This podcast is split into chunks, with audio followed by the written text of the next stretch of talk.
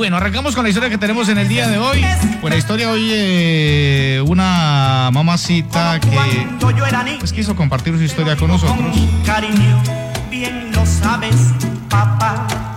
Estar con una persona por lástima debe ser bien complicado. No solamente para la persona, ¿cierto? Implicada, sino para, para el que tiene que vivir ahí solamente como, como porque sí.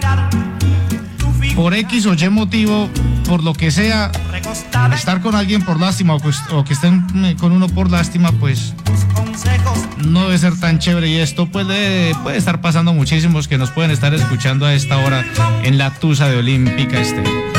Escuchen la historia. So, buenas tardes, vea. Eh, para que comparta por favor mi historia. Vea, no se imagina la angustia, la situación por la que yo paso en este momento. Estoy casada con mi esposo hace 10 años. Tenemos un niño de 7 años.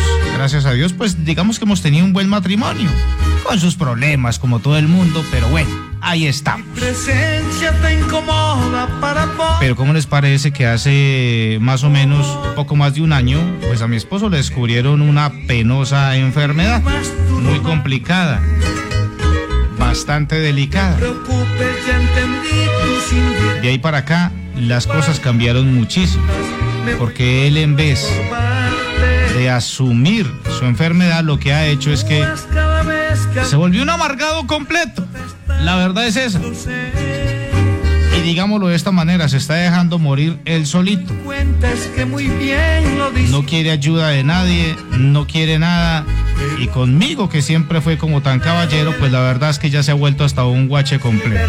Esa es la situación que me ha tocado soportar hace más de un año.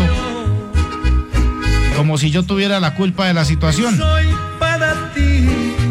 Hace tres meses me mamé la situación y lo dejé, me fui de la casa. No me importó que tuviera una enfermedad terminal y salí me fui con mi chino, salí me fui con mi caricias. Eh, pues quédese solo, mire a ver qué hace, mire a ver cómo se va a bandear. Yo la verdad me sentí mal. Así estuvimos poco más de 20 días y la familia me recomendó pues que volviera. Yo volví a la casa, pero le digo la verdad, Osorio, volví. Cuando estaba ya en mi casa, me di cuenta de algo. Me di cuenta de que yo no estaba acá porque quería. Que yo estaba acá al lado de él por lástima. Para que no se vaya a grabar más.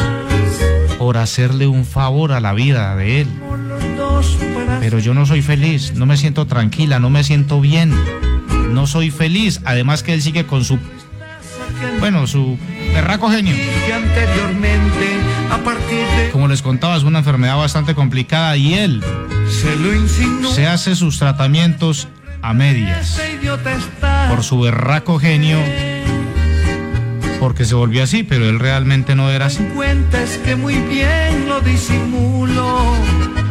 Yo estoy acá, digamos que por mi hijo, por mi, porque mi hijo lo adora, lo ama. Mi hijo tiene siete años y el papá es la adoración.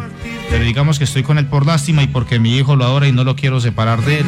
Y no quiero que se agrave. Obviamente me encantaría que se aliviara, pero los designios de Dios son así de esa manera. Solo les quiero decir que mi vida, día a día, las 24 horas del día, para mí, la verdad, son un calvario. La verdad, es muy complicada la situación. Pero aquí estoy al frente del cañón, como esposa que soy. Pero y entonces pregunto, ¿y mi felicidad qué? ¿Y mi tranquilidad qué entonces? Aparte de todo, que es bien grosero, se ha vuelto bien altanero. Y lo estoy pensando. Mi mamá es la que me dice que lo acompañe. Mi querido Cascarrabias, Pero la verdad es que nadie sabe.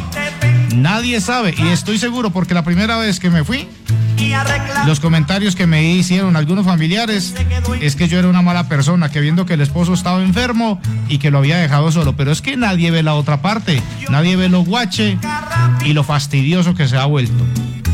aunque a veces. Muchas veces la gente juzga y no sabe y no ve más allá de lo que está pasando realmente. Me siento mal por lo que está pasando y me siento mal por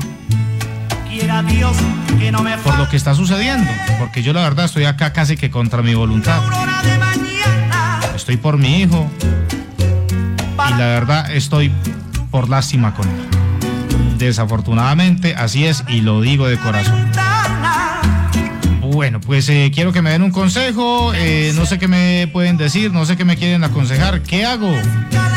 No me gustaría tampoco que la salud de él empeorara.